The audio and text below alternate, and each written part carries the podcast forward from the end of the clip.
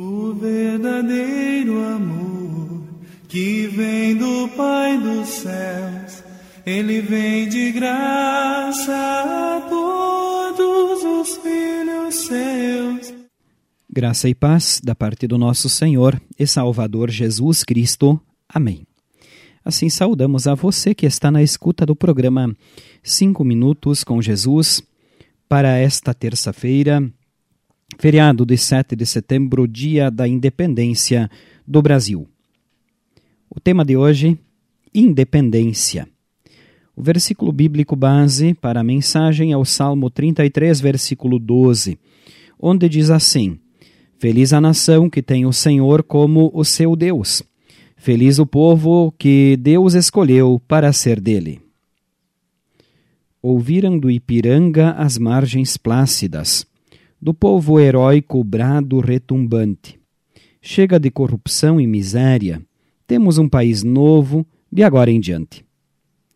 Seria legal poder começar o 7 de setembro cantando o nosso hino assim, não? Poder acreditar num novo tempo em que se diminui a corrupção e a desigualdade, talvez as duas maiores pedras do nosso país. A corrupção, porque nivela para baixo o caráter humano. A desigualdade, porque deixa uns abaixo dos outros. Infelizmente, sabemos que ainda estamos um tanto longe desse ideal. No nosso coração, entretanto, é exatamente isso o que acontece. Podemos acreditar num novo tempo. Jesus Cristo nos liberta do erro e nos dá a liberdade por meio da fé, para que sejamos cidadãos do seu reino, fugindo da corrupção e buscando a vida com ele. Cristo não quer que haja desigualdade, pois Deus recebe a todos como são.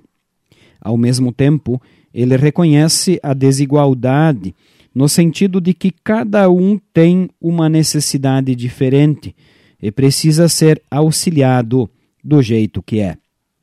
A partir daí, podemos ser agentes que transformam a sociedade.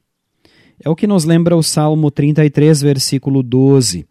Feliz a nação que tem o Senhor como seu Deus. Feliz o povo que Deus escolheu para ser dele. Pela fé em Cristo, podemos ajudar no que está ao nosso alcance, começando por não querer simplesmente apontar o dedo para cima, mas também para dentro e reconhecer que a corrupção precisa ser primeiro combatida dentro de nós, nas pequenas coisas, para que não cheguemos nas maiores.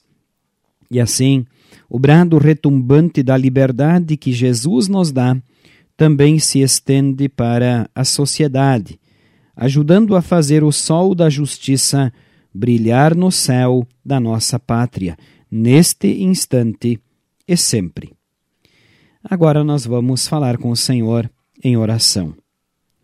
Obrigado, Senhor Jesus, por teres me libertado da corrupção do pecado e me tornado teu filho pela fé. Amém. Esta, prezados ouvintes, foi a nossa mensagem para hoje. Queremos agradecer a você pela audiência nós, da Igreja Evangélica Luterana do Brasil, desejamos que Deus, o nosso Senhor, abençoe você neste dia, neste feriado, nesta semana e sempre. Amém. Quando fraco me